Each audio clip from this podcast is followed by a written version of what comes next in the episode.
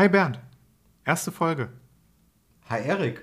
Ja, ähm. unser Podcast startet. Endlich. Hat lang gedauert.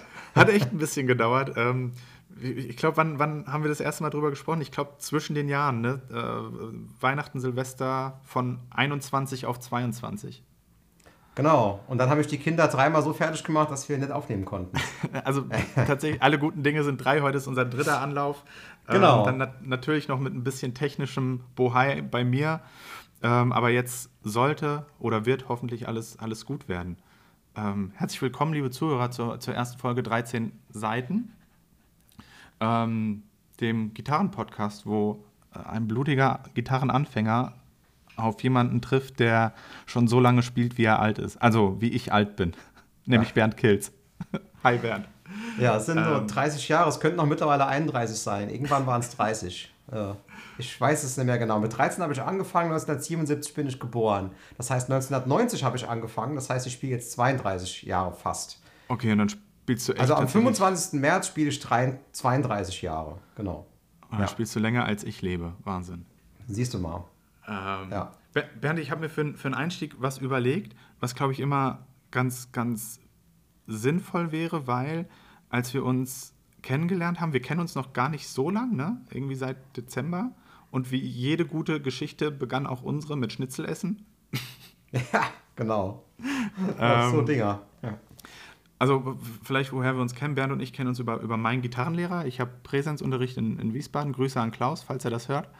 Ähm, Hi Klaus. Einfach, einfach, mal ähm, zu dritt Schnitzel essen. Und so haben Bernd und ich uns kennengelernt, dann irgendwie ein bisschen geschrieben und jetzt sitzen wir hier. Ähm, und als wir dann so, der, der Kontakt dann irgendwie so weiterging und ähm, das, was ich beim Bernd am wahnsinnigsten finde, ist ja, dass er, dass er immer noch übt wie, wie immer quasi. Also du hast mit dem Üben nie aufgehört, oder? Nee, nee, man hört nie auf und man ist auch nie gut genug. Und äh, je mehr man spielt, je besser man wird, desto mehr merkt man, was man alles nicht kann. Mhm. Also wenn jemand denkt, er ist irgendwann fertig, dann hat er sich mal ganz gewaltig geschnitten. Ja, es ist nur so, ne, wenn, wenn, du jetzt schon denkst, oh, was, was soll ich denn jetzt alles noch üben? Ich habe das, ich habe das, ich habe das und irgendwann bin ich mit dem fertig. Nee, nee. Für eine Sache, die du jetzt hast, kommen irgendwann fünf. Ich könnte ohne Probleme 48 Stunden üben und dann wiederholen. Ja?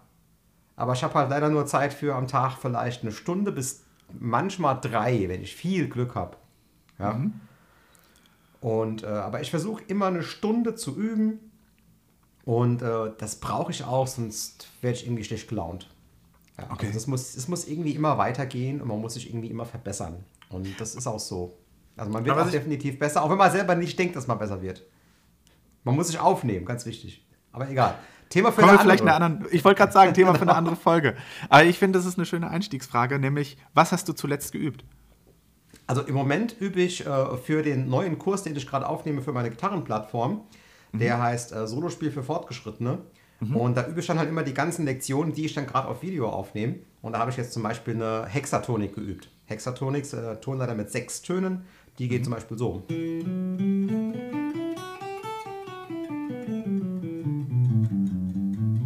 Ja, im Vergleich zu einer Pentatonik, die vielleicht einige kennen, ist ein Einton dazu. Mhm. Und das habe ich dann über das ganze Griffbrett geübt, damit ich, wenn ich die Lektion dann aufnehme auf Video, damit das dann halt äh, auch alles 100% klappt. Klar kann ich die schon, aber man muss sich immer, wenn man es perfekt auf dem Video spielen will, immer nochmal ins Gedächtnis rufen. Aber auch die Hexatonik kann im Grunde immer mit einem anderen Grundton starten, oder? Ja, klar. Okay, gut. Ich habe tatsächlich. Ja. Nee, also du meinst mit Modes, ne? Nee. Nee. Also macht man eigentlich nicht. Also man spielt dann eine Hexatonik E-Moll, hat man eine E-Moll-Pentatonik plus die None.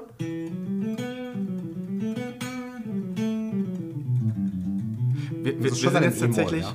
bei, bei, bei dem Phänomen, was ich immer habe, wenn, wenn, wenn ich deine Videos gucke oder, oder andere fortgeschrittene oder Profi-Gitarristen mir angucke, äh, die kommen dann irgendwie mit einem Mode und dann mit einer None und dann denke ich mir, wenn das sagt, wird schon stimmen. Ja, die None ist einfach, oder Sekunde, das ist äh, im Prinzip der gleiche Ton. Wenn du jetzt in E-Moll bist, hast du, das ist äh, der zweite Ton, Fis. Das wäre jetzt die Sekunde zu E. Aha. Und das ist die None, eine Oktave höher. Das ist der gleiche Ton, ist nur eine Oktave entfernt. Okay. Ich glaube, wir ja? schweifen gerade ein bisschen ab. Genau, das stimmt. Ähm, Ich habe tatsächlich Durtonleitern äh, geübt zuletzt, also von einer halben Stunde noch tatsächlich. Weil immer, wenn ich denke, ich kann sie und dann anwenden muss und dann denke, fuck, ich habe den Shape doch nicht mehr drauf. Und dann sitze ich da mit meiner Griffbrett-Tabelle und fange Modes an zu üben. Ja, lustig, ähm, genau darum geht es in dem Kurs, aber egal. Darum geht es ja heute nicht. das war nicht abgesprochen. nee, es war nicht ab, aber ich bin ja ein, ein, ein Fuchs. Ich bin ja ein Fuchs. ähm, Thema der, der ersten Folge bei uns ist ähm, Gitarrenmarken. Als ich, vielleicht kurz zum Hintergrund, ich spiele jetzt noch nicht mal ein ganzes Jahr E-Gitarre. Ich habe angefangen mit der Klassik, äh, also akustische Gitarre mit Nylonseiten und ähm, bin dann ähm, nach einem Jahr zur, zur äh, E-Gitarre gewechselt, habe auf der, der Klassik ziemlich gut Fortschritte gemacht, weil der Lockdown mir da ziemlich entgegenkam. Ähm, das heißt, man konnte nichts machen. Ich saß halt zu Hause und habe, weiß ich nicht, zwei, drei Stunden pro Tag geübt. Ne? Also ging ja echt nichts. Ne? Homeoffice und danach halt üben, vielleicht nochmal kurz spazieren. Ähm, da ganz gute Fortschritte gemacht, dann zur E-Gitarre gewechselt und ich muss sagen, bei meiner ersten E-Gitarre, die ich gekauft habe, das ist eine, ähm, eine Les Paul von Gibson, die Les Paul Classic. Und die habe ich aus einem einzigen Grund gekauft nämlich weil Slash von Guns N' Roses äh, Les Paul spielt. Äh, bekenne ich mich dazu, bin ich riesen Marketingopfer geworden und ähm, für mich hat sich aber zu dem damaligen Zeitpunkt, also als ich die, die Gitarre gekauft habe, gab es für mich nur zwei Marken und das war Gibson und das war Fender. Weil irgendwie, wo du nur guckst, gibt es entweder die, die Single-Cut-Modelle, sprich so à la Les Paul, ne? Ähm, und es gibt, im, gab für mich noch irgendwie, was so im, in meinem Kosmos dann so aufgetaucht ist, war äh, Stratocaster und Telecaster, also bei, die beiden, die beiden ursprünglich, ich glaube, von Fender rausgebrachten Gitarrenmodelle. Genau. So, und abgesehen davon gab es nichts. Klaus, mein, mein Gitarrenlehrer, hatte noch eine, eine Siggy Braun, glaube ich, bei sich hängen. Ähm, aber ansonsten alles äh, Gibson, auch teilweise richtig, also ne? Custom Gibsons, ähm, auch Fenders, aber so was anderes habe ich, weiß ich gar nicht, ob er da jetzt, oh Gott, jetzt blamier ich mich gerade, ne? Ähm, aber als ich dann so angefangen habe, deine Videos zu gucken, war dann Ibanez plötzlich ganz, ganz präsent. Ähm, dann, wenn man, wenn man bei ähm, Bernd hält gerade seine, seine Martin Miller Signature, die MM1 von Ibanez in der Hand, ähm, gab es noch die und was man sonst noch mitbekommt, so über, über John Mayer oder Ed Sheeran, die spielen Paul Reed Smith. Also, was ich damit sagen will, plötzlich gab es deutlich mehr als Fender und Gibson. Und für mich war immer so der Eindruck, Fender und Gibson, das ist wie Apple und Samsung, so ein, so ein Glaubenskrieg, ne? Aber. Nee, es ist eigentlich beides IBM. Oh nee, ich, ich, will da mal, ich will da mal kurz was zu sagen. Also, mhm. es ist natürlich so, dass äh, äh, Gibson und Fender waren die absoluten Pioniere der E-Gitarre und dafür müssen wir ihnen auch ewig dankbar sein. Mhm. Ja? Und äh, es gibt halt so diese, vor allem diese Leute, die noch so ein bisschen älter sind als ich, mhm. wie zum Beispiel dein Gitarrenlehrer, die, äh, ich nenne das immer, es soll jetzt nicht negativ rüberkommen, aber ich nenne es mhm. immer Markenblindheit. Ja. Von wegen Fender und Gibson sind gut, der Rest ist alles Mist. Ja. So. Ähm, sagen wir es mal so, alte Fenders und alte Gibsons aus bestimmten Jahrgängen waren tatsächlich hervorragende Instrumente. Von denen auch nicht alle. Mhm. Ja. Aber so ein paar, die erhalten sind, das sind einfach krass gute Instrumente, die mittlerweile für teilweise über eine Million Euro über den Ladentisch gehen. Was natürlich absoluter Schwachsinn ist. Ja. Mhm weil hören tust es eh nicht und fühlen aber auch nur vielleicht. Und in einem Blindtest, ich mache immer sehr gerne Blindtests. Ja? Also wenn jemand sagt, ich höre den Unterschied zwischen X und X, dann sage ich, okay, dann Augen verbinden, ich gebe dir mhm. eins, du weißt nicht, was es ist. Und dann fallen äh, 99% aller Leute komplett im Stuhl hinten um. Mhm. Und haben überhaupt keine Ahnung, was da gerade gespielt wird. Mhm. Ob es eine Gitarre ist, ein Amp, ein Effektgerät, ein Plektrum, ja, ein Sound von einem Plektrum oder Seitenstärken allein schon, Seitenmarken, Kabel und so weiter und so fort. Das meiste, was du online siehst, ist Gelaber.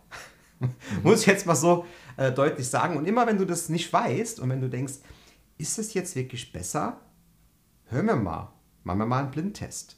Ja, also Blindtest heißt, du, du, es geht eigentlich darum, dass du nicht weißt, was du spielst. Das haben nämlich bei einer Gitarre nur bedingt möglich, weil ich spüre natürlich sofort, ob ich eine Les Paul oder eine Fender in der Hand habe. Ja, woran spürst du das? Also bei einer Les Paul spürst du das am Steg, weil der Steg halt eine ganz andere Art ist. Und äh, der Steg von der Fender ist meistens halt so ein Vibrato-System. Ja. Und du spürst es einfach an den, Schrau spürst an den Schrauben, die du anfasst. Und dass der von der Les Paul halt viel höher ist, zum Beispiel. Ja, das spürst du sofort. Und auch die, die Bodykonturen. Also eine Fender ist zum Beispiel ergonomisch abgeflacht, wo du wunderschön deinen Arm drauflegen kannst. Und eine Gibson hat so eine, ähm, das heißt Violin Carve, also wie nur eine Vi- Violine, die praktisch nach außen hin so eine Kante hat, wo du dann praktisch so eine, so eine Spur auf deinem Arm kriegst, wenn du das fest drauflegst. Genau, genau, genau. Also generell kann man sagen, dass die Gibson Les Paul Form nicht so ergonomisch geformt ist wie die Strat Form. Das ist jetzt überhaupt nicht qualitativ gemeint, sondern das ist einfach von der Formung her. Deswegen empfehle ich auch Anfängern grundsätzlich eine Strat Form, weil, weil du einfach viel komfortabler am Anfang spielen kannst und deinen Arm auflegen kannst. Ja, wenn du allerdings vorher klassische Gitarre gespielt hast, ist es nicht so schlimm, weil das eh äh, auch nicht ergonomisch geformt ist. Ja, das ist einfach so, so ein Kasten mit, mit Ecken. Richtig. Genau. Der, Ähm, der deutlich weniger wiegt als, als eine Les Paul, ne, muss man dazu sagen. Genau. Also eine, eine, Ja, die- eine Les Paul ist echt ein Brummer. Die guten Les Pauls, also die alten guten Les Pauls, die jetzt so für 500.000 Pfund über die Ladentheke gehen, die waren auch relativ leicht. Da handelt es sich dann um leichtes Mahagoni und die wiegen dann unter 4 Kilo. Und äh, die neuen, also die normalen Standard Gibsons, wiegen eher so zwischen, naja, 4,5, 4,5 und 5 Kilo teilweise sogar. Also das ist schon- ist schon viel, ja. Aber das merkst du auch. Die 500 Gramm merkst du definitiv. Und so eine richtig ja- gute wiegt 3,5. Das ist aber dann eher Eigenschaft des, des Holzes, ne? Also Ja, deine, deine, ja. deine äh, Ibanez Martin Miller Signature, die ist auch Ja, aus die ist Mahagoni, grundsätzlich auch oder? die ist auch aus Mahagoni, die ist für eine Ibanez relativ schwer. Okay. Ja? Eine Ibanez sind normalerweise 500 Gramm leichter als die, aber das ist halt Mahagoni. Mahagoni ist ein schwereres Holz und leichtes Mahagoni ist so gut wie nicht mehr zu beschaffen. Ja, und deswegen sind halt diese, diese neuen Gibson Custom Shop Sachen mit leichtem Mahagoni, die kosten dann tatsächlich 6000 Euro. Okay. Krass. Und das ist echt super schwer zu beschaffen, leichtes Mahagoni. Deswegen werden auch einige gechambert, das bedeutet, bevor die Decke aufgeleimt wird, die aus Ahorn ist, werden die ausgefräst und dann wird die Decke aufgeleimt. So, aber wir wollten es ja uns über Marken Genau. unterhalten. Ne? Also generell ist es so, aktuell, was du von Fender kaufen kannst und von Gibson kaufen kannst, wenn es wirklich Fender und Gibson ist und nicht Epiphone oder Squire, das sind schon Sachen, die sind in Ordnung. Ja, das ist kein Schrott. Das kann man kaufen. Das war eine Zeit lang anders. Also ich hatte, hatte schon von Gibson Gitarren in der Hand. Das war dann so, so 15 Jahre her oder so, wo du eine USA Gibson gekauft hast und das war halt von der Verarbeitung eine absolute Frechheit. Ja. Fender war immer irgendwie okay, also seitdem ich lebe und was probiert habe. Die waren immer irgendwie okay, wobei da auch so ein paar Feinheiten, also die machen zum Beispiel, wenn sie Ahorn-Griffbretter haben, äh, die lackieren halt die Ahorn-Griffbretter mit Klarlack drüber und decken die Bünde nicht ab und lackieren im Prinzip die Bünde drüber und so. Das ist eine ganz lange Zeit passiert und das ist natürlich ein absolutes No-Go. Und äh, wenn du wie ich nicht mit Fender oder Gibson groß geworden bist, meine erste Gitarre war eine Jetzt gespannt. Oh, Eine Hohner. Und die war so richtig scheiße. Entschuldigung, dass ich das Wort jetzt hier im Podcast sage, aber das, es gibt kein anderes Wort, was es trifft. Das war ein absolutes Schrottteil. Gibt es die Ja, Marke aus heute noch, Sperrholz. Hohner, ähm, die, die bauen halt so Keyboards und so eher. Und die Ah, hatten okay, auch okay. Ich weiß nicht, ob die noch Gitarren herstellen. Jedenfalls würde ich auch nie auf die Idee kommen, jemals im Leben wieder irgendeines eine Gitarre von Hohner zu kaufen. Das äh, war damals aber so. Ich hatte die Hohner, die gab es halt in diesem Musikgeschäft, wo ich meine erste Gitarre gekauft habe. 350 Mark hat die gekostet. Mhm, Und äh, also man konnte sie spielen, immerhin, ja. Ja. Aber es war absoluter Schrott. Und was du heute für 100 Euro kriegst, ist besser als das. Und was haben, was haben ähm, Gibson und Fenders zu der Zeit damals gekostet? War für mich unbezahlbar. Das waren dann direkt 1200, 1500 Mark. Das war Okay. für, für mich, das habe ich zum Geburtstag gekriegt, ja, zum 13. Geburtstag. Mhm. Das war absolut utopisch. So, und die, die zweite Gitarre dann habe ich ähm, mit Konfirmationsgeld gekauft. und das war dann tatsächlich eine Ibanez. Eine Ibanez RG 570. Und das war eine ganz andere Geschichte. Und die habe ich dann noch gespielt, bis ich irgendwie 25 war. Wow. Und äh, seitdem bis dahin keine andere? Ich habe dann nur die gespielt, ja. Krass. Und die Hoda war noch da, ja, die habe ich dann eigentlich nie gespielt, es sei denn, es war eine Seite auf der Ibanez gerissen, ich hatte gerade keinen Bock, eine neue aufzuziehen. Ähm, aber eigentlich zu 2% oder so. Und wir haben die auch noch gemoddet und haben die umlackiert und was Wahnsinn. weiß ich, also die andere. Die, die Ibanez dann natürlich auch, die habe ich im John Petrucci Design, äh, hat mein Bruder die lackiert, der ist Lackierermeister auch. Ja. Und äh, dann habe ich ganz lange nur Ibanez gespielt. Ja, habe Ibanez gehabt, habe dann zwischendurch auch mal eine, äh, ich glaube, eine PRS gehabt und diverse andere Marken mal ausprobiert, Hamer und äh, Music Man und alles Mögliche. War aber lange Ibanez-Verfechter und habe nur Ibanez gespielt. Aha. Bin dann aber auf der Musikmesse auf diesen schon benannten Siggi Braun gestoßen, ja, Custom-Gitarrenbauer aus Deutschland. Und äh, der hat mir dann mehrere Gitarren gebaut.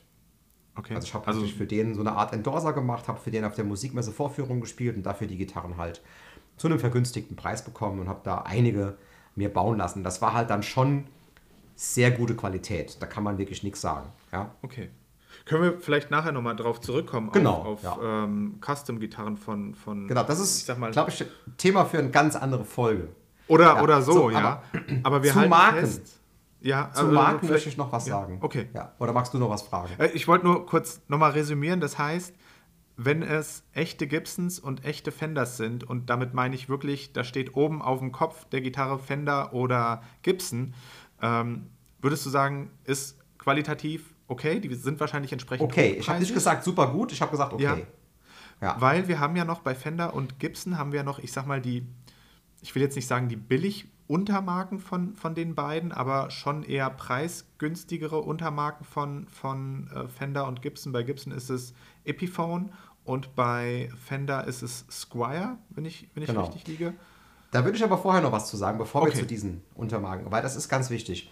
Es gibt bei der Gitarre, bei einer E-Gitarre, einfach ein paar Faktoren, auf die man achten muss, ganz egal, was da auf, dem, auf der Kopfplatte draufsteht. So, Punkt 1, die Gitarre sollte sich nicht verstimmen, wenn du sie spielst. Ja, das heißt, wenn du hier irgendwie Bendings machst oder hart anschlägst, sollte die einfach in Stimmung bleiben. Ja, das ist Punkt 1. Und sie sollte halt eine einigermaßen vernünftige Seitenlage haben. Das heißt, der Halsstab sollte gerade, also so, äh, der Hals sollte relativ gerade sein. Gut, der muss so ganz leicht konkav sein. Ja, äh, konvex, konkav, ich vergesse immer, was was ist. Also nach, Jedenfalls, der muss so eine ganz leichte Biegung haben, aber minimal. Das heißt, wenn du hier die Seite runterdrückst und hier die Seite runterdrückst, also ich mache jetzt am 1. und 24. Bund hier, dann sollte hier genau in der Mitte höchstens ein Abstand sein von, sagen wir mal, 0,1 Millimeter. Zwischen Buntstäbchen und Seite? Oder zwischen. Bundstäbchen und Seite. Ja. okay. Also so, dass es gerade, wenn du so runterdrückst, dass es so gerade so ein ganz leichtes Klack macht. Okay. Sobald du da irgendwie siehst, dass ein Millimeter Abstand ist oder sowas, ist äh, der Hals nicht gerade genug. Okay. Und dann resultiert das darin, dass du halt an bestimmten Stellen eine sehr hohe Seitenlage hast. Das ist die eine Sache, ja, also wenn du hier beide runterdrückst. Und das andere ist der Sattel. Ja, also da, wo die Seiten aus der Kopfplatte rauskommen und aufliegen, der sollte auch nicht zu hoch sein. Und äh, das ist halt blöderweise Handarbeit, das einzustellen. Also das kannst du noch nicht wirklich maschinell gut machen. Die einzigen, die das raus haben, sind äh, Strandberger, aber das ist ein ganz anderes Thema. Aha. Und der muss halt optimal eingestellt sein. Und das sind so die Faktoren, ja. Also die Gitarre darf sich nicht verstimmen, der Hals sollte gerade genug sein. Und dann sind eigentlich die Grundvoraussetzungen schon geschaffen. Klar, die Pickups sollten funktionieren, aber das gehe ich mal davon aus, dass reine Funktion gegeben ist. Ja? Und dann kannst du eigentlich auf der üben und besser werden. Das ist die Hauptsache für eine Anfängergitarre. Und das machen auch teilweise Gitarren für 99 Euro schon. Ja, so von Donner oder, ich sag's nicht gern, Harley Benton. Oder Yamaha, Also oder? Sind auch. Yamaha äh, kriegst du nicht für 99 Euro. Das ist, Ah, bist du okay. schon bei 179, 175 Euro oder Ibanez. Das wäre auch meine Empfehlung, da so ein bisschen mehr zu investieren und zu sagen, ich hole eine gute Marke, wo ich weiß, dass die Endkontrolle funktioniert. Bei Yamaha und Ibanez definitiv der Fall. Und äh, jetzt können wir nämlich wieder zu den anderen Marken kommen. Also Epiphone habe ich noch nichts Schlechtes gehabt. Da kann ich sagen, es ist fast manchmal besser als Gibson. Wo, wo, Also es waren wo sind wir preislich bei Epiphone? Pi mal Daumen? Äh, ich glaube, es geht bei 500 los oder sowas. Okay. Also es ist halt, die machen keine wirklich günstigen Klampfen. Squire machen ja wesentlich günstigere Klampfen. Da geht es bei 150 los.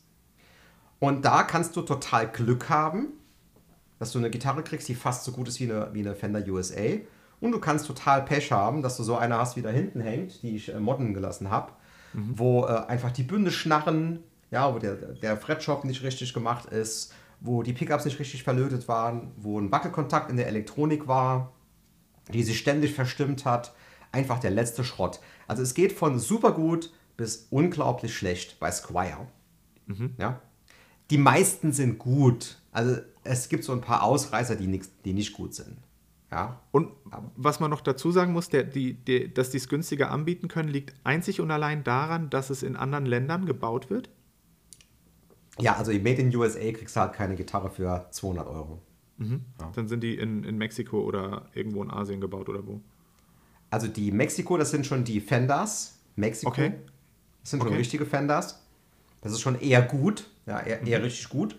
Mhm. Äh, und die billigen werden eigentlich eher in China gebaut. Verstehe. Ja. Indonesien ist ja mittlerweile schon so eine Stufe drüber. Ja. Oder mhm. Korea. Und die billigen werden in China gebaut. Allerdings muss man sagen, dass das natürlich in den letzten 20 Jahren wesentlich besser geworden ist.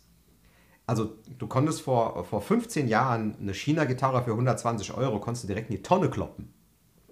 Mittlerweile kriegst du teilweise China-Gitarren für 170 Euro, die richtig gut sind.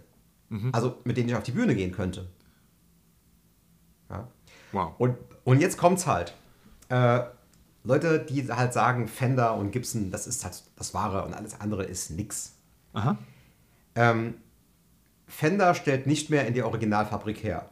Gibson stellt nicht mehr an die Originalfabrik her. Was du heute unter dem Namen Gibson kaufst, ist ein Großkonzern, der den Markennamen erworben hat und Gitarren irgendwo in Amerika baut. Oder teilweise auch woanders bauen lässt. Mhm. Wie zum Beispiel Fender lässt in Mexiko bauen. Ja? Die ziehen eine Fabrik hoch, die gucken, dass die Qualitätskontrolle stimmt und dann kriegst du daher Gitarren. Ich hatte auch schon eine Fender äh, Mexiko und die war gut. Ja? Also da gibt es nichts dazu zu sagen. Aber dass du jetzt denkst, Fender ist in irgendeiner Weise besser, weil sie an einem bestimmten Standort fertigen und einen mhm. gewissen Qualitätsstandard haben, das ist einfach nicht wahr. Der Qualitätsstandard von Ibanez oder Strandberg oder, äh, oder PRS oder irgendwas ist vergleichbar.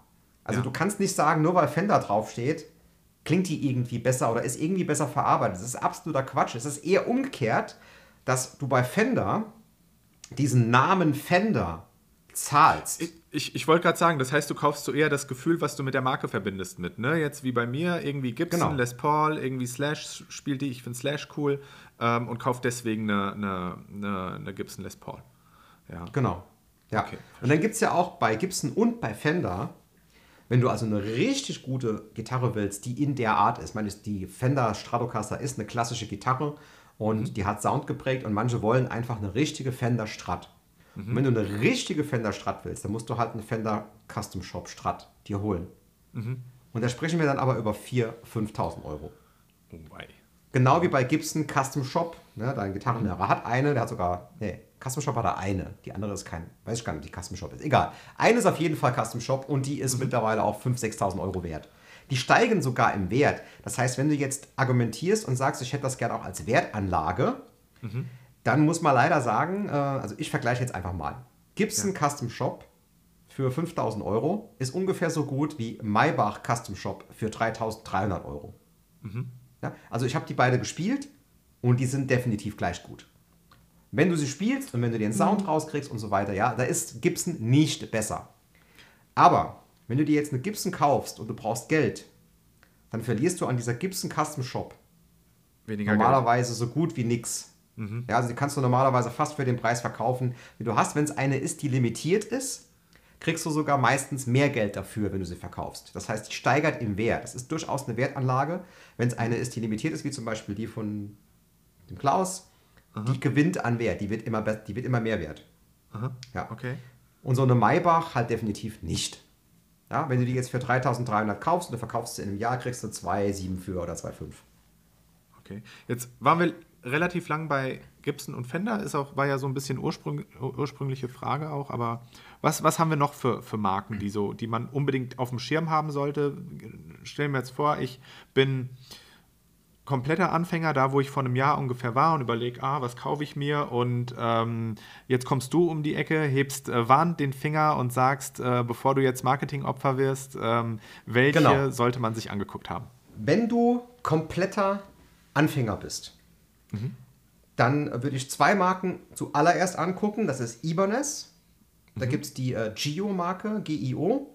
Das ist eine äh, GRX40 zum Beispiel, eine super geile Anfängergitarre für ungefähr 175 Euro. Und ich würde mir auch angucken von Yamaha die Pacifica, die 012 müsste das sein. Die haben eine verschiedene und sie kostet ungefähr das gleiche. Mhm. Das sind hervorragende Einsteigergitarren, die du die ersten zwei, drei Jahre gut spielen kannst und auch später als Ersatzgitarre mit auf die Bühne nehmen kannst, wenn eine Seite reißt und immer noch spielen kannst. Diese Gitarren sind von der Verarbeitung super, die Qualitätskontrolle funktioniert natürlich wie bei allen Marken zu 99,9 Prozent. Du hast auch mal ein Montagsmodell, das hast du überall. Das hast mhm. du aber auch beim Gibson Custom Shop. Ja, da hast du auch mal eine, wo du denkst, oh Gott, egal. Ja, also da ist die Qualitätskontrolle aber so, dass du sagen kannst, top. Und es gibt andere Marken, die ich jetzt nicht nennen will, die viel günstiger sind. Eine fängt mit H an und hört mit Enten auf. Ähm, die überlassen die Qualitätskontrolle komplett dem Kunden. Das heißt, die kommt aus der chinesischen Fabrik. Manche sind top. Die kommen da an und denkst, boah, geil, für 79 Euro eine Gitarre, die spielt sich gut, die klingt gut. Da ist der Hals gerade, die verstimmt sich nicht, wunderbar. Und du hast eine andere, wo die Bünde wackeln, wenn du drauf drückst. Ja? Okay. Und die musst du dann halt zurückschicken, das heißt, die Endkontrolle wird dem Kunden überlassen. Das machen Ibanez und Yamaha zum Beispiel nicht. Und da gibt es noch ein paar andere Marken, zum Beispiel LTD, oder äh, sogar Squire, würde ich da sagen, sind dann noch okay, mehr okay als äh, die andere Marke, die ich genannt habe, ja. Aber nochmal kurz zurück zu Ibanez und, und Yamaha. Stehen diese Marken auch für irgendetwas, so wie es Fender und, und Gibson tun? Also kaufe ich da auch irgendein Gefühl mit, wenn ich mir eine, eine Ibanez kaufe? Also ich kenne Ibanez bin ich jetzt durch, durch Instagram, also die machen, die sind da ja recht, recht aktiv, äh, auch sehr, sehr community-nah, nehme ich die wahr. Aber was, was macht so eine, wenn ich mir eine Ibanez kaufe, für was, für was steht die? Was, was ist typisch für Ibanez? Oder für Yamaha auch? Also, äh, ich fange jetzt mal mit Yamaha an. Mhm. Yamaha, und das soll jetzt überhaupt nicht negativ rüberkommen, Yamaha ist so eine Firma, da würde ich sagen, dieses Gefühl für eine E-Gitarre, so wie du bei Fender oder Gibson hast, ist bei Yamaha Lass mich raten, absolut.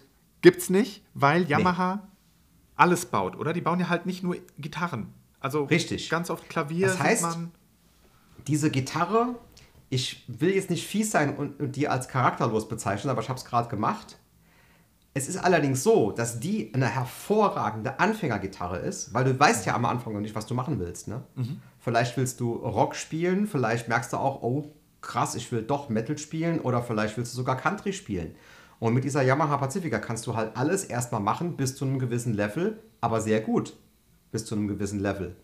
Und das ähnliche ist es bei der GRX 40.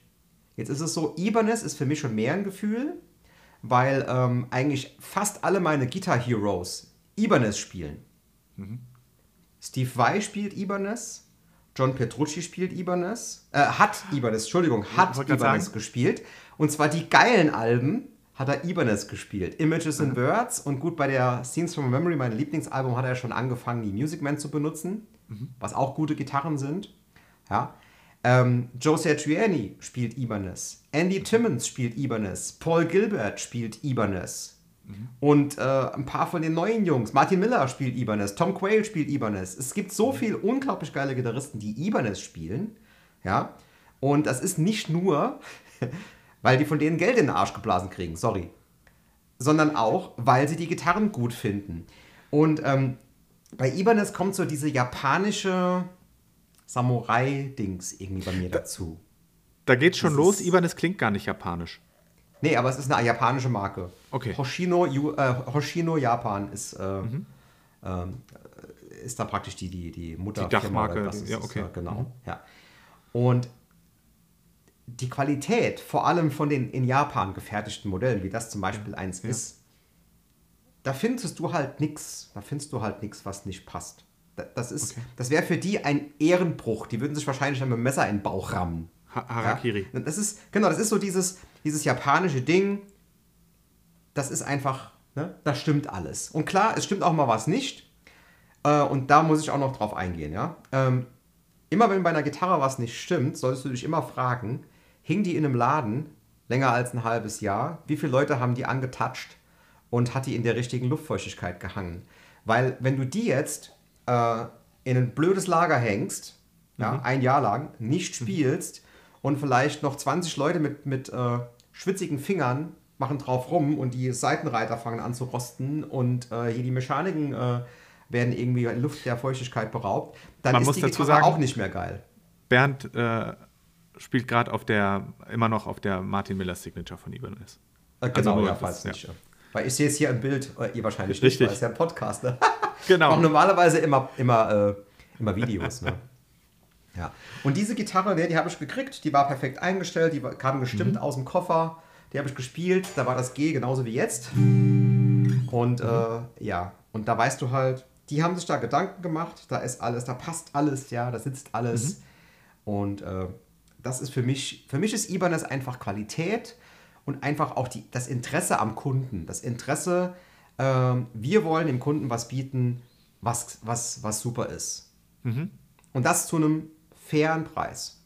Okay. Ja? Also wenn du jetzt vergleichst, äh, deine Les Paul, die kostet 2,2 oder sowas, ne? 1,8, ja, oder 1,9. hab ich 1,8, bezahlt, genau. Ja. Das ist jetzt halt ein Elite-Modell von Ibanez. Das ist so Custom-Shop-Niveau Okay. und es kostet halt Wo wir bei 2,5. Gibson so bei 6.000 wären, ne? Genau, ja. Aha. Und das kostet halt, gut, es gibt auch von Ibanez noch eine J-Custom, die kostet auch 6,5. Okay, ja. Okay. Da kannst du dann aber selber aussuchen, was für eine Decke du gern hättest und so ein Kram. Ja, also Ui. Okay, verstehe. auch. Gibt's bald mehr auf meinem Channel.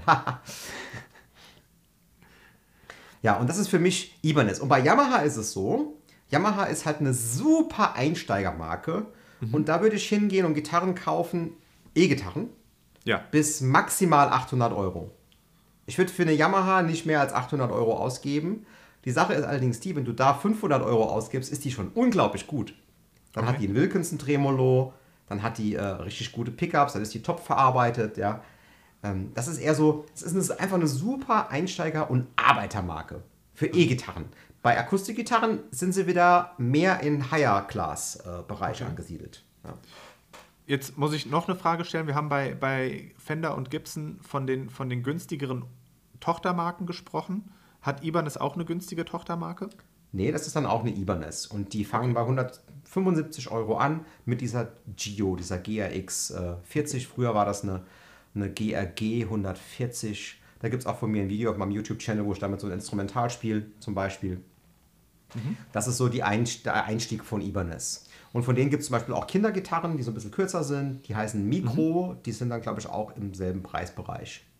Ja. Aber die heißen alle Ibanez. Gut, die werden dann in China gefertigt.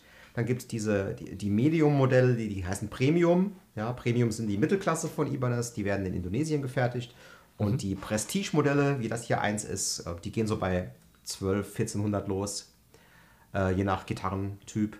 Und die werden in Japan gefertigt. Okay. Gut, vier Marken haben wir, beziehungsweise mit den Tochtermarken sechs. Was ich noch kenne, ist Paul Reed Smith. Ähm, ist, glaube ich, auch, ist jetzt keine günstige Marke, was ich so bis jetzt mitbekommen habe. Äh, die haben ja ihr, ihr, ihr großes Aushängeschild ist John Mayer, jetzt irgendwie bei den letzten, was waren es, Brit Awards, MTV Awards, was auch immer. Ed Sheeran haben sie groß Werbung gemacht. Ed Sheeran stand mit einer Paul Reed Smith, abgekürzt PRS, auf der Bühne. Ähm, was sind das für Gitarren? Äh, kann ich dir was zu sagen? Die haben auf jeden Fall zwei verschiedene Marken eigentlich, äh, wobei beide PRS heißen. Das eine ist PRS und das andere ist PRS, also Paul Reed Smith. Das ist auch ein Gitarrist, ein sehr guter Gitarrist übrigens, Okay. ähm, der die äh, Marke ins Leben gerufen hat. Und da gibt es die PRS, die in den USA gefertigt werden. Und da gibt es dann die äh, S2 und die Core-Modelle. Die sind teuer, die gehen bei 2200 los. Oder, nee, es gibt auch welche für ein bisschen günstiger, glaube ich. Ähm, das sind aber die Elektronikteile dann aus Fernost. Und dann gibt es Ja. die, die Core, sind rein USA und die gehen so bei 3000 irgendwas los. Also das ist schon richtig, äh, äh, richtig teuer und ähm, eigentlich auch richtig gut, wobei es gibt da auch Aussetzer und ich hatte leider gerade einen. Egal. Okay. Da muss man jetzt nicht unbedingt die ganze Marke drüber abrechnen, nur weil ich eine hatte, die nicht so geil war. Jetzt ist es, ähm, äh, wollen wir nicht, aber die, die PRS SE, die werden in Indonesien gefertigt und zwar in dem Werk von Cord, wenn ich richtig informiert bin. Cord ist auch eine, eine, ähm, eine äh, relativ günstige, gute Anfängermarke, Cord, C-O-R-T. Mhm. Und äh, diese Gitarren sind tatsächlich sehr gut für ihren Preis. Das ist so Mittelklasse, zwischen 8 und 800 und 1000 Euro. Cord oder die günstigen PRS? Die günstigen PRS, PRS okay. SE. Cord sind noch ein mhm. bisschen günstiger. Okay. Ja. Sind auch äh, empfehlenswert. Mhm. Und da habe ich auch mehrere von ausprobiert und die sind wirklich völlig okay. Also die habe ich ähm, verarbeitungstechnisch, fand ich die besser als die USA-Modelle. Okay, das, wow. Also die kannst du vergleichen mit, äh, mit den Ibanez Premium-Modellen ungefähr. Aha. Mir fallen noch zwei Marken jetzt spontan ein. Die eine, das ist nämlich Music Man, über die würde ich gerne am Ende der Folge reden, so als ja. Abschluss. Mhm. Ähm, und mir fällt noch ein Gretsch. Mhm. Ich habe ein ähm, Video gesehen von den Chili Peppers, ähm, schon ein bisschen älter, wo John Frusciante, der, der Gitarrist der Chili Peppers, eine Gretsch spielt. Oberkörperfrei, die, irgendwie die Chili Peppers sind ja immer halb nackt auf der Bühne. Mhm. Ähm, mit einer Gretsch. Und eine Gretsch ist, korrigier mich, eine E-Gitarre, die aber einen Korpus hat wie eine Akustik, also sehr massiv. Die hat, hat auch diese F-Löcher, hatte die. Also ja, ist halt nicht massiv, die ist hohl. Ja, also okay, ja. massiv ist ja das, das ist jetzt massiv, das ist ein Stück Holz, das ist kein Aber wirkt sehr drin. von außen sehr wuchtig halt, aber eben mit diesen ja, F-Löchern, dann ja. dann ja, okay, klar, wenn sie genau. F-Löcher hat, sowieso hohl. Ähm, also sieht, worauf ich hinaus will, sieht aus wie eine Akustik, ist aber eine E-Gitarre. Ja, also da gibt es, äh, was die meisten Leute nicht wissen, es gibt vollakustische E-Gitarren und es gibt halbakustische E-Gitarren.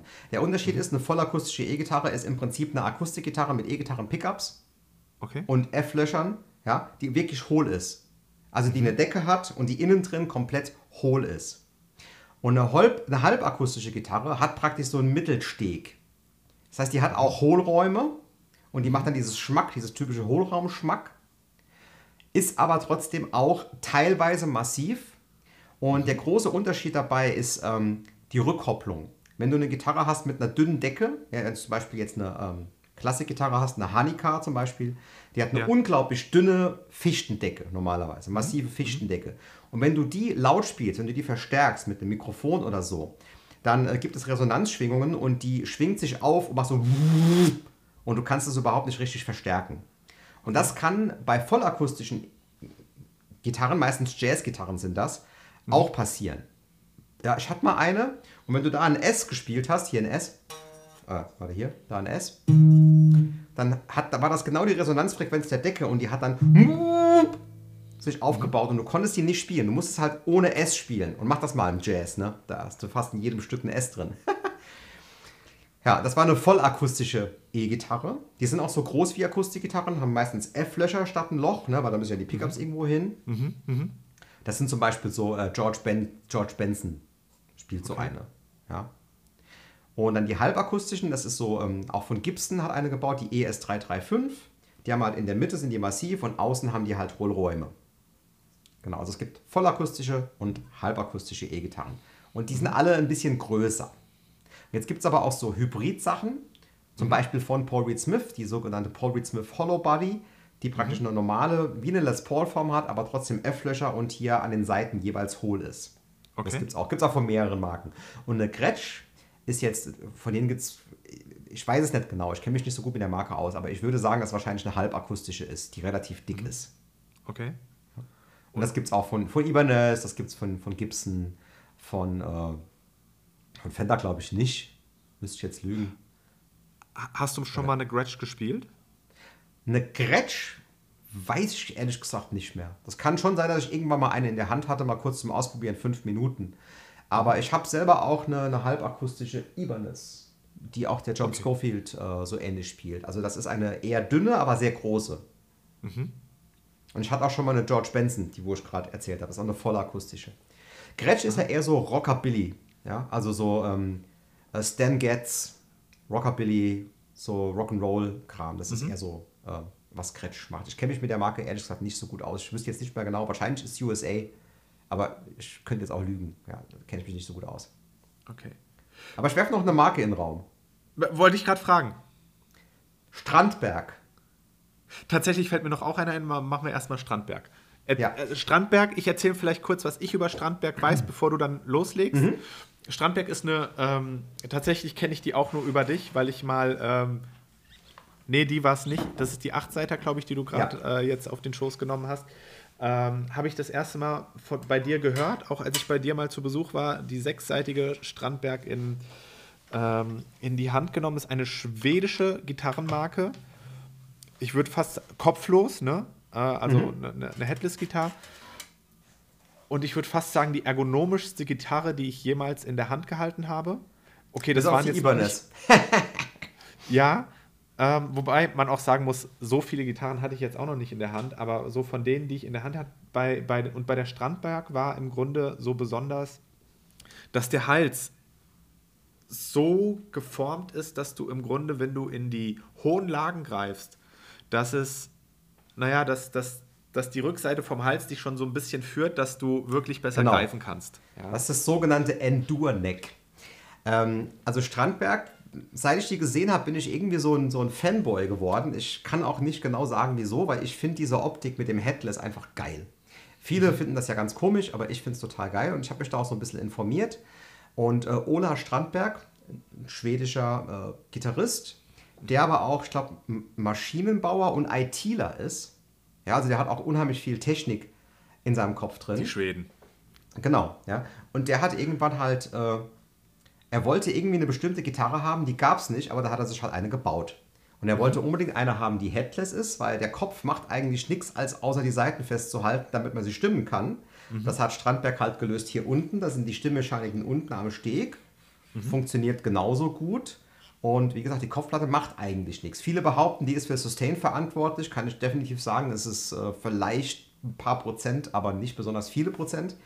Mhm. Und äh, der hat dann, ähm, weil es keine Hardware gab für Headless-Gitarren, die Hardware selbst entworfen. Aus Flugzeugaluminium.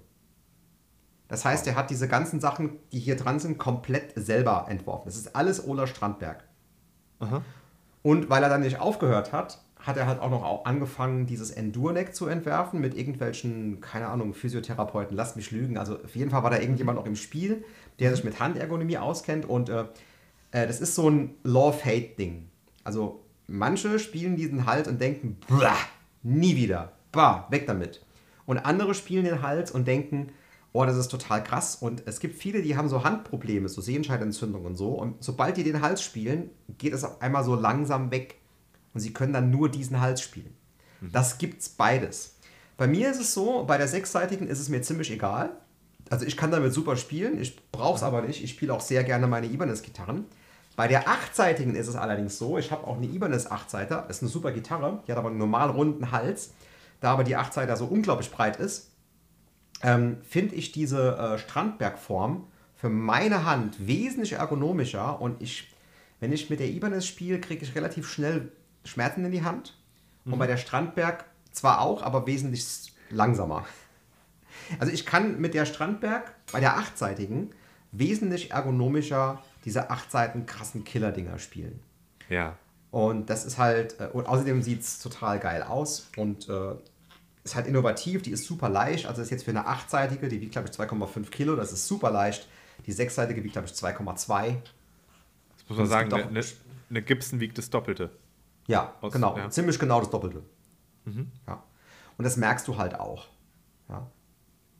Und deswegen, also Strandberg finde ich, äh, die sind immer in Innovationen ziemlich weit vorne. Jetzt haben wir zum Beispiel auch als erstes eine Seriengitarre mit True Temperament Frets, aber da machen wir mal ein andermal ein Video zu, wenn ich eine in der Hand habe. Okay. So ein besonderes Stimmungssystem. Ja. Und ich muss dazu sagen, zu Strandberg, ich will nicht nur Positives berichten. Ich hatte mir äh, vor, oh Gott, wie lange ist das her? Sieben Jahren war ich total heiß auf Strandberg. Damals gab es noch nicht die ganz normalen Serien Strandbergs, ja.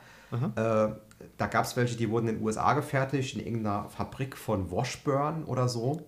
Und damals war die Qualität, obwohl das USA war, noch nicht so geil. Ich habe mir eine bestellt, habe da richtig viel Geld für bezahlt. 3500 Euro oder sowas, also Aha. richtig viel Geld. Und die war zwar schon okay, aber so richtig geil war sie nicht. Die hat hier so ein bisschen geschnarrt und so. Und dann, äh, es war halt nicht so schlimm, um sie zurückzuschicken und habe die dann irgendwann verkauft und war dann lange sauer auf Strandberg.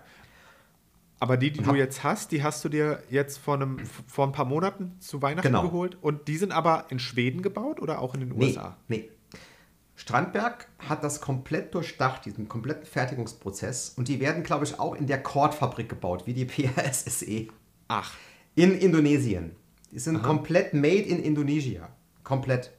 Aha. Aber genau wie PRS, also die, die PRS-Gitarren werden auch nach USA geschickt, dort kontrolliert, ob sie in Ordnung sind. Und die Strandberg-Gitarren werden in ein Lager in Schweden geschickt und werden alle einzeln kontrolliert.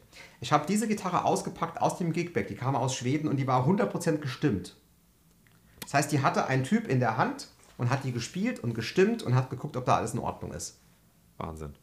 Ja. Und das ist halt das, was du bezahlst. Eigentlich für eine Made in Indonesia Gitarre. Ja, bei Ibanez zahlst du für Made in Indonesia 1200 Euro. Mhm. Ja, für eine mit, komplett mit dem geilen Vibrato-System und so. Und eine Sechsseiter ganz normale. Ganz normal, ja. Und es gibt mhm. auch welche für 900 Euro Made in Indonesia. Mhm. Ja, die, die okay. siebenseitige, die hier oben hängt, auch. Mhm. Ähm, und bei Strandberg geht es halt los bei 1700 für Made in Indonesia. Und das ist halt schon ein ganz schön großer Unterschied. Klar, du hast diese Innovationen, du hast, mhm. aber die Ibanez sind halt, ja, auch nicht, jetzt nicht schlechter. Ne? Und dafür kosten sie aber die Hälfte. Du zahlst halt die Innovationen von diesem Endurneck, diese krassen Mechaniken, das Headless und das Leichte. Das zahlst du halt. Ich habe aber bei, bei Strandberg dann aber, da, da sind alle, egal ob es das teuerste oder das günstigste Modell ist, die sind alle made in Indonesia, nicht alle. wie bei Ibanez beispielsweise, wo dann die, nee. die Prestige-Modelle, ich glaube, es sind die Prestige-Modelle, die teuersten, made in, genau. in Japan sind. Genau. Okay. Ja. okay. Okay, nee, bei Strandberg sind sie alle made in Indonesia und die äh, graue, die ich habe, die sechsseitige, mhm. die ist halt schon mit 3.2 äh, schon hart für eine Indonesia made. Wobei, das ist eine perfekte Gitarre, ja, also die ist spitze. Der Fretjob, also Fretjob bedeutet, wie die Bünde verarbeitet sind, wie die Seitenlage ist, das ist das Beste, was ich jemals auf einer Gitarre hatte, abgesehen von meiner Sur Scott Henderson, die ich irgendwann mal hatte.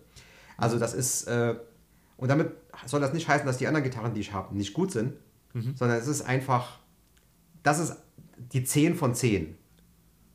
Und die Martin Miller von Iban ist die 9,9 von 10.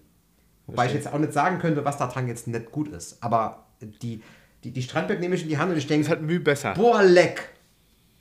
Ja? Mhm. Du denkst, oh, das, das kann nicht wahr sein. Das ist ja wirklich, die Binde, die Bünde sind komplett rund, die blitzen und blinken. Du kannst dich drin spiegeln. Die Seitenlage ist unglaublich flach, es schnarrt nichts. Ja, mhm. und ähm, vielleicht liegt es auch an diesem Griffbrettmaterial. Die haben äh, Richlight nennt sich das. Das ist im Prinzip gepresstes Papier. Das ist so ein Compoundstoff. Also das ist kein Holz. Ja. Okay. Äh, vielleicht liegt es daran, dass, dass du dieses Gefühl hast, dass es irgendwie total krass äh, genau und irgendwie. Ich meine, die spielt sich jetzt, wenn du sie spielst, spielt sich jetzt auch nicht viel besser. Äh, also eigentlich nicht besser als die, die Ibanez und so. Ähm, und die Ibanez hat natürlich auch ein bisschen mehr Seele. Das muss man jetzt schon auch dazu sagen. Die hat ein bisschen mehr Schmack, ein bisschen mehr Wumms. Ne? Aber das ist klar, weil die wiegt halt auch ein Kilo mehr. Ich wollte wollt gerade sagen, da ist halt mehr Masse dahinter. Ne? Ähm. ist halt schon auch, es macht nicht so viel aus, wie manche denken, aber es macht schon auch was aus, vor allem wenn du spielst und fühlst. Meinst du jetzt die Masse der Gitarre oder was? Genau, ja. Okay. Also bin ich jetzt, habe ich gerade einen super Kontrast. Ich habe ja meine, meine, meine dicke Les Paul, ja, mit, mit ihren 4 Kilo Abyss. Jetzt habe ich mir jetzt äh, von dir äh, eine, eine Headless Ibanez geliehen, die Q52 und habe, also einen krasseren Kontrast kannst du ja eigentlich gar nicht haben, ne? Nee, was, was Gewicht bei einer ja. Gitarre angeht. Ne? Also da, aber auch erst, als ich jetzt die, die Q52 von Ibanez gespielt habe, habe ich verstanden, was es heißt, wenn, wenn, wenn du oder wenn irgendjemand in einem YouTube-Video sagst, weil ich, das heißt ja immer, ja, das Holz, das schwingt super oder das schwingt nicht so super. Und ich denke mir, was, was heißt das? Ja, was soll das heißen, dass Holz schwingt? Und jetzt merke ich es wirklich, also an der, an der, die, die Q52 von Ibanez, die Headless, die ist ja, die wiegt gefühlt nichts, die ist super leicht, die ist klein. Ja, 2,2 Kilo. So, und ähm, da ist der, der, der, der Korpus ist nicht, also vielleicht die Hälfte von, vom, vom nee, noch nicht mehr, so groß ist die, ja, wobei, doch schon. Also die ist wirklich klein auch und da schwingt halt nichts, ne? Aber auf der anderen Seite, wenn ich dann wieder die schwingt die, eigentlich die, ziemlich gut, finde ich. Ja, 52. Ja. Aber ich habe nur Aber die Les Paul ist halt die schwingendste Gitarre, die du kaufen kannst. Ich wollte gerade sagen, ich habe halt nur als Kontrast die Les Paul und die ist dann halt wirklich so, das ist jetzt wieder, ich habe den Vergleich schon mal gebracht, das ist wie wenn du ein Audi A6 mit Allrad auf der Autobahn äh, fährst, ne? Die liegt auf, also das ist fühlt sich wow an, ne? Also organisch und jetzt hier die die die ähm, Headless Ibanez, die Q52, die ist die fühlt sich irgendwie drahtig an, ne? Also man, man, man spürt, da ist weniger Masse dahinter. Ja, ist ja auch weniger Masse dahinter. Ja, ja genau. Ja. Und so okay. ist es bei den Strandbergs halt auch, weil da ist halt auch, äh, die sind ja teilweise hohl auch, die sind, ähm, okay. Ähm, ähm, auch die Decke ist drauf geleimt und vorher ausgefräst unten drunter. Ja, mhm. das ist teilweise das Gewicht. Also bei der Grauen auf jeden Fall, weil das ist ein Mahagoni-Korpus und der ist halt dann schon krass gefräst, damit der so leicht wird. Ne? Ja. Also die hat die gleichen Hölzer wie deine Les Paul. Die hat einen Mahagoni-Hals, die hat einen Mahagoni-Korpus und die hat, glaube ich, sogar eine Ahorn-Decke. Ich bin mir nicht ganz sicher. Und nur das äh, Griffbrettholz ist, äh, also kein Holz, sondern dieses Ridgelight. Mhm. Compound, aha, okay. Ja. Gut, mir fällt jetzt noch, bevor wir zur, weil wir sind jetzt auch schon, wir nehmen jetzt insgesamt schon eine, Stunde auf, haben davor noch. Ja, das, das wird mal langsam das, zum Schluss ja. kommen. ähm, mir fällt sonst, wir haben, du hast es kurz angesprochen, äh, Harley Bentons ist die absolute Billigmarke von Thomann. Von, von Thomann, auch teurere genau. Gitarren. Aber wie gesagt, du solltest halt gucken, ähm, wenn du dich überhaupt nicht auskennst, rate ich dir persönlich von dieser Marke ab. Wenn du einen Kumpel hast, der sich auskennt, äh, kann man es machen, wenn man wirklich sagt, ich muss sparen. Und du kriegst halt für 100 Euro auch eine Gitarre, wo du das erste halbe Jahr drauf spielen kannst. Wenn der Kumpel auscheckt, ob sie in Ordnung ist und dir die Seitenlage einstellt. Aber wenn, wenn du komplett hilflos bist, solltest du die Finger von der Marke lassen. Die überlassen tatsächlich die Qualitätskontrolle komplett dem Endkunden. Und wenn wir jetzt nochmal zu dem kommen, für was steht eine, eine, eine Marke? Wir hatten es jetzt mit, mit äh, Gibson, mit Fender, mit Ibanez, mit Yamaha, mit Strandberg. Und wenn ich so mir, also zu Hardy Benton Gitarren gibt es ja unzählige Reviews auf YouTube, ne? Mhm. Und viele berichten dann genau das, was du sagst, irgendwie äh, Qualität miserabel, irgendwie da haben äh, Frets abgestanden und man hat sich den Finger aufgeschnitten ähm, ja. beim Spielen und da bei ganz vielen hört man dann irgendwie, ja, man kontaktiert dann Thomann, man äh, soll ein Video oder ein Foto von dem, von dem Fehler an der Gitarre machen und zum Teil muss man die noch nicht mal zurückschicken, man kriegt einfach eine neue zugeschickt. Also wenn wir jetzt auch mal wieder dahin gehen, für was steht eine Marke, irgendwie finde ich, wirkt das, was über Harley Benton berichtet wird, nach seelenloser oder nach seelenlosester Massenware. Ja, das kann ich schon 100%ig unterschreiben. Es ist so, wenn du jetzt ein Gitarrenbastler bist, der nicht so viel verdient, aber du kennst dich so ein bisschen aus, du kannst auch so mal so kleine Fehler selber ausbügeln, mhm. dann könnte das die perfekte Marke für dich sein. Mhm. Weil im Prinzip, die werden teilweise in den gleichen Fabriken hergestellt, die viel teurere. Ja? Okay. Nur es wird halt keine Endkontrolle gemacht. Oder ganz wenig Endkontrolle mhm. gemacht. Also ich hatte bis jetzt drei Harley-Benton-Gitarren hier. Und die waren jetzt auch von, von einem Grunddings, von dem Holz her, von dem Schwingungsverhalten auch nicht unbedingt schlecht. Ja. Ähm, die hatten nur alle ein Problem. Also zum Beispiel eine, da war der Pickup komplett rausgebrochen. Den habe ich dann wieder mhm. einschrauben können, aber ich kenne mich halt mhm. halt auch aus. Ja. Äh, dann haben hier äh, die Bünde, wenn du hier drauf gedrückt hast, hat es knack gemacht, knack. Knack, Ui. zwei von den Bünden, knack, knack. Ja, und das also war eine von den teureren. Richtig drin. Mhm. Das war eine 500 Euro. Das war keine 90 Euro. Ja. Mhm. Ähm, dann die Seitenlage ist halt meistens auch nicht optimal eingestellt. Und äh, ja, es ist halt wenn du dich aber jetzt auskennst und du gehst halt hin und sagst, äh, ja, kein Problem, dann mache ich doch hier Sekundenkleber rein und drücke die fest mit, mit einem Schraubzwinge und dann halten die. Ja, das tun sie dann auch. Ja? Und dann okay. ist es völlig in Ordnung. Wenn du sagst, ja, hier, die Bünde stehen ab, kein Problem, ich habe eine Stahlfeile da und ich weiß, wie ich damit umgehe. Ja? Nicht machen bitte, nicht machen, da musst du ja. wirklich wissen, wie du damit umgehst. Aha. Und wenn du das dann machen kannst, dann hast du halt wirklich für, für 400 Euro eine Gitarre, wenn du die so ein bisschen aufgepeppt hast, die so viel, die so gut ist wie eine für 1200, weil die Hölzer, die sind ja auch nicht jetzt unbedingt so viel schlechter wie der andere. Mhm. Nur wenn du dich überhaupt nicht auskennst, wenn du Anfänger bist, lass die Finger von der Marke. Hol dir eine Marke, die, ähm, die wirklich eine Marke ist, wie zum Beispiel Yamaha mhm. oder Ibanez oder mhm. Cord Mhm. Ähm, und äh, guck da, dass auch da kannst du mal angehen, dass die zu lange im Lager stand und so. Ja, okay, aber ja. das kannst du überall haben, ne? Egal ja. bei welcher Marke letztendlich. Na, aber da hast okay. du schon eine bessere Versicherung, dass du was kriegst, was du äh, direkt spielen kannst. Mhm. Abschließend, äh, weil wir sind jetzt echt, glaube ich, schon, schon länger als wir wollten für eine Folge. Ja, ähm, Music Man. ähm, Music Man ist, ich schieße auch hier wieder einfach mal los, eine sehr, ich weiß nicht, ob es die teuerste Gitarrenmarke ist. Sie ist nee. auf jeden Fall vergleich, also ich finde doch schon ziemlich teuer. Also wenn man mal jetzt beispielsweise bei Thomann oder bei Session habe ich da noch gar nicht geguckt, ich weiß gar nicht, ob die die führen, ähm, aber so eine, so eine, so eine Signature äh, Version jetzt ähm, von, von John Petrucci, also dem Gitarrist von Dream Theater oder äh, wie spreche ich ihn richtig aus, ähm, ja, ja. Steve Lukather, Kessler, von genau. Toto. Ähm, die, das sind ja so beide, die, die, die beiden, die beiden Music Man-Gitarristen im Grunde. Und Steve Morse von Deep Purple. Okay. Und ja. die sind aber immer relativ teuer. Jetzt ja. die Frage, was, was ist an Music Man-Gitarren so besonders? Nix. Ich will dir dazu, okay. nee, ich will dir dazu was, ein, ein anderes, eine andere Perspektive Aha. geben. Ähm, wenn du nach US, in die USA fährst und dort ja. in ein Geschäft gehst, kosten die Music Man-Gitarren nicht unbedingt so viel mehr wie eine Prestige Ibanez. Okay, wow. Und die sind auch völlig okay, die Gitarren. Da gibt es überhaupt Aha. nichts dagegen zu sagen. Und äh, sie sind teilweise halt auch sehr innovativ. Also zum Beispiel die Steve Morse war die erste, die vier Pickups hatte. Die John Petrucci ist unheimlich ergonomisch gebaut. Ja, also mhm. ist unheimlich ergonomisch, hat äh, ein sehr geiles Tremolo, äh, ähm, Vibrato-System, mhm. was auch ohne Locking, jetzt. genau, was auch ohne äh, Locking-Tuner hervorragend funktioniert. Es war eines der ersten, die so gut funktioniert haben. Ja? Also sie sind sehr innovativ und es sind auch schon qualitativ sehr hochwertige Gitarren. Aber mhm. durch den ganzen Import, Zoll und den Vertrieb und so weiter sind die hier in Deutschland, meiner Ansicht nach, das ist meine persönliche Meinung, einfach viel zu teuer. Okay. Ja, genau wie Sur. Sur ist auch so eine, so eine Marke, so Pensa Sur hieß es früher. Ja, Habe ich noch nie gehört. Äh, ist auch so eine amerikanische Edelmarke.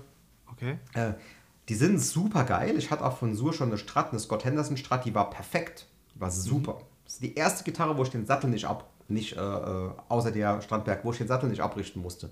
Also wo ich nicht gucken musste, dass ich den tiefer lege. Die war einfach, die kam an, Edelstahlbünde, absolut perfekt verarbeitet. Klang saugeil. Ich weiß auch gar nicht, warum ich die verkauft habe. Ich hätte die wahrscheinlich nicht verkauft sollen. Die war geil. Ähm, aber trotzdem, für eine Strat 3.5, die nicht aber ba ba. Ja. Bauen die in den USA auch beide Music ja, Man? Ja, ja, so? ist komplett made in okay. USA. Äh, äh, Music Man auch. Also die haben, Music Man haben noch Sterling, das ist praktisch die äh, Indonesien-Marke von Music Man. Ja, genau. wollte gerade sagen. Ja. Okay. Und kannst du über, über die was sagen? Äh, ich habe noch keine gespielt, ich kann es dir nicht sagen. Okay. Also die haben einen sehr guten Ruf.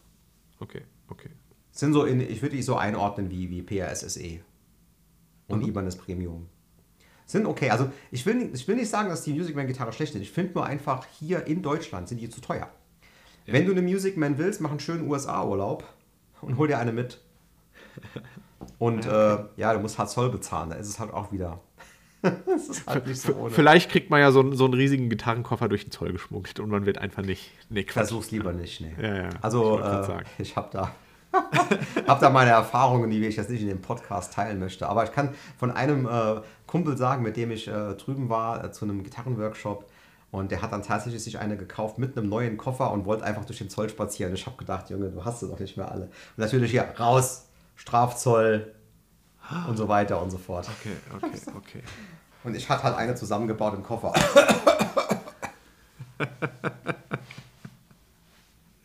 cool. All gut. Ah, Gibt es noch Marken, die wir wenigstens erwähnt haben sollten? Lass mich mal kurz nach hinten gucken, nicht, dass ich irgendeine vergesse. Ich glaube, so, so, so handgemachte Gitarren, wir, vorhin haben wir Sigi Braun erwähnt, äh, Seal Guitars äh, kennen wir noch. Genau, ähm, Seal Guitars aus Kaiserslautern, meine absolute Empfehlung. Dann gibt es noch sehr gute Gitarrenbauer in Deutschland, das ist zum Beispiel der Nick Huber. Äh, teuer, lange Wartezeit, aber auch ganz hervorragend, das Edelste vom Edelsten. Also, bevor ich 6000 Euro für eine Gibson Custom Shop ausgeben würde, würde ich dir Nick Huber geben. Mhm. Und wahrscheinlich ich es aber vorher trotzdem der Fusil geben. Weil das ist jetzt auch nicht schlechter. Ja. Aber das, der baut schon auch, ähm, auch so ähm, richtig, richtig, richtig geile Gitarren. Und da gibt es noch ein paar andere, die ich jetzt wahrscheinlich vergessen habe. Ja, Sigi Braun hat auf jeden Fall auch hervorragende Gitarren. Mhm. Und äh, jetzt ist wahrscheinlich verflucht mich irgendjemand, dass ich ihn vergessen habe. Ne? Also, Ver vermutlich. Es gibt auch noch ganz viele geile Gitarrenbauer in den USA, so kleinere Klitschen, von denen man nicht weiß, die aber unglaublich geile Gitarren bauen. Und wir haben mit, Sicherheit irgendeine Marke vergessen. Ähm, ja, also meine Empfehlung ist, für Anfänger tatsächlich Yamaha und Ibanez wäre meine erste Empfehlung. Cord mhm. ist okay und es gibt noch ein paar andere Marken, die sind okay. LTD, das ist die äh, billige Marke von ESP. Na, ähm, mhm. Spielt zum Beispiel der Metallica-Gitarrist, spielt ESP. Kirk Hammett. Wobei, der ist jetzt, der hat der jetzt, weiß ich nicht mehr, der andere. Äh, Hatfield. Ja. Äh, Kirk Hammett ist, glaube ich, zu, zu Gibson, meine ich jetzt. Hat, glaube ich, einen Deal mit Gibson unlängst. Äh, der Megadeth-Gitarrist ähm, ist, zu, ist zu Gibson. Der Dave Mustaine, der ist zu Gibson. Dave Mustaine, ja, okay. Ja. Ähm, Also der müsste eigentlich immer noch ESP spielen, aber ist ja. Äh, also ESP ist super und die LTD-Marke ist auch top. Damit habe ich meine Abschlussprüfung gespielt. Äh, 2005. War es 2005? Ja, ich glaube schon. Ähm, und die haben Klasse auch so. günstige, also wenn du Metal spielst, ist es auch eine gute Wahl, eine günstige äh, LTD. Mhm. Ja, ansonsten fällt mir jetzt gerade nichts mehr ein. Wir haben bestimmt irgendwas vergessen, was auch gut ist. Mir fällt noch eine Sache ein, die nichts mit Gitarrenmarken zu tun hat, nämlich, das haben wir uns auch im Vorhinein abgesprochen. Wir, wir machen eine Playlist zu unserem Podcast. Ähm, Wird es definitiv auf Spotify geben, vermutlich auch bei Apple Music, da muss ich mich nochmal schlau machen. Ähm, und zwar, wir werden jede Folge mindestens einen Gitarrensong nennen, der auf die Playlist kommt. Ist, glaube ich, jetzt gegen Ende hin, weil ich glaube, das Thema ist ein bisschen untergegangen in unseren Köpfen, aber ein bisschen überfallartig. Aber hast du einen Song? Ich habe definitiv schon einen. Ich müsste nur gucken tatsächlich, wie der heißt. Also wo wir jetzt über Ibanez auch gesprochen haben, können wir Ähm. Ja. einfach mal hingehen und können einen Song nehmen von, nehmen wir einfach mal Joe Satriani, Surfing with the Alien. Okay. Ich nehme, äh, der ist relativ neu von Jason Richardson, hat mir vorher nichts gesagt, zusammen mit einem ähm, Drummer Luke Holland. Und die haben am vergangenen Freitag zusammen mit Tim Henson, das ist ja auch gerade einer so der größten äh, Superstars so in, in der Gitarrenszene, der eine Gitarrist von Polyphia. Ibanez Ähm, Endorser. Stimmt, hat auch äh, eine Signature-Gitarre bei Ibanez, ähm, Tim Henson, der andere auch, Scott LePage. Ähm, Upside Down heißt der Track. Kenn ich, und- glaube ich. Ja, äh, das Krasse ist, der Justin Hombach, der, den, den du kennst, irgendwie, der, der wurde mir jetzt ähm, vom YouTube-Algorithmus äh, vorgeschlagen. Der hat diesen Track Upside Down in 24 Stunden gecovert und ich habe den Track, der kam am vergangenen Freitag raus Der Justin ist so durch. und, und, und ich habe hab den Song wirklich, der lief in Dauerschleife bei mir das ganze Wochenende. Meine Freundin konnte es schon nicht mehr hören ne? und hat gesagt, seit wann hörst du so Metal? Ich sage, scheißegal, der Track ist einfach hammergut. Ja? Und äh, habe mich das ganze Wochenende gefragt, wie lange müsste man üben, dass man den so spielen kann, weißt du? Und dann kommt der Justin und haut den irgendwie in nicht mal 24 Stunden nahezu perfekt nachgespielt Und das macht er ja nicht nur einmal, das macht er ja bei Dream Ja, ja. Songs. Und bei John Petrucci Instrumentalsongs. Ich meine, das ist äh, das absolute oberste Maß an äh, technischer Schwierigkeit, die du jemals erreichen kannst. Und der covert das in 24 Stunden, der hat sie nicht mehr alle. Also, äh, Ja. Ich glaube, der hat auch, ein, auch einen Podcast, ich weiß leider nicht, wie der heißt, aber äh, liebe Grüße. ja, mit dem Fabian Ratzak zusammen. Äh, Ich weiß aber auch gerade nicht, wie er heißt. Aber das können Ja. wir ja irgendwo bestimmt linken. Ja, bestimmt. Ey, super, Bernd. Ähm, ich glaube, das war eine, war eine gute erste Folge. Vielleicht ein bisschen länger, als wir uns beide vorgestellt haben. Ähm, Ja, aber wer jetzt noch zuhört, Respekt. Und mir ist noch eine Marke eingefallen, Kiesel. Oh. Die bauen gehört. auch Headless-Gitarren. Sehr gute Headless und auch ganz, normale Gitarren. Der Frank Bailey spielt Kiesel mittlerweile. Die haben früher so Carvin, Kiesel, die gehören irgendwie zusammen. Carvin-Gitarren und Carvin-Amps. Der, äh, der äh, ähm, Steve Vai hat Carvin-Amps gespielt. Jetzt spielt er Synergy. Aber ist mir noch eingefallen, Kiesel. Also wie, wie der Kieselstein, einfach Kiesel. Ja, Ja. okay. Aber Kiesel Super. ausgesprochen. Dann hätte ich gesagt, war es das für die erste Folge. 13 Seiten. Sehr Ähm, gut. Hat Spaß der gemacht. Rhythmus wird, der, absolut, der Rhythmus wird sein, alle zwei Wochen vorerst, ähm, Mhm. dass wir mit einer neuen Folge rauskommen. Ähm, genau. Dann hätte Ja. ich gesagt. Äh, Vielen Dank fürs folgt- Zuhören, wer jetzt noch Ja. dabei ist. Richtig, vielen Dank fürs Zuhören. Äh, folgt dem Bernd gerne auf äh, YouTube, äh, Bernd Kills, Gitarrenvideos auf Deutsch und auf Instagram at Bernd Kills. Bernd wie Bernd Genau. das Brot und Kills K-I-L-T-Z. Ja, wie der Ähm, Schottenrock vom Zorro. Sehr gut. Ähm, mir könnt ihr auch folgen auf, auf Instagram at Gitarrenrookie, ähm, Gitarren wie Gitarren und Rookie R-O-O-K-I-E. Oder auf äh, YouTube, da bin ich jetzt gerade aber so am, am Starten mit, mit beiden Projekten. Ähm, genau. Super. Bin sehr gespannt, was da Dann- passiert. Alles klar. Ich, äh, Macht's ich ehrlich gut. gesagt auch. Alles klar. Macht's Tipptopp. gut. Bis dann. Dann ciao. Ciao.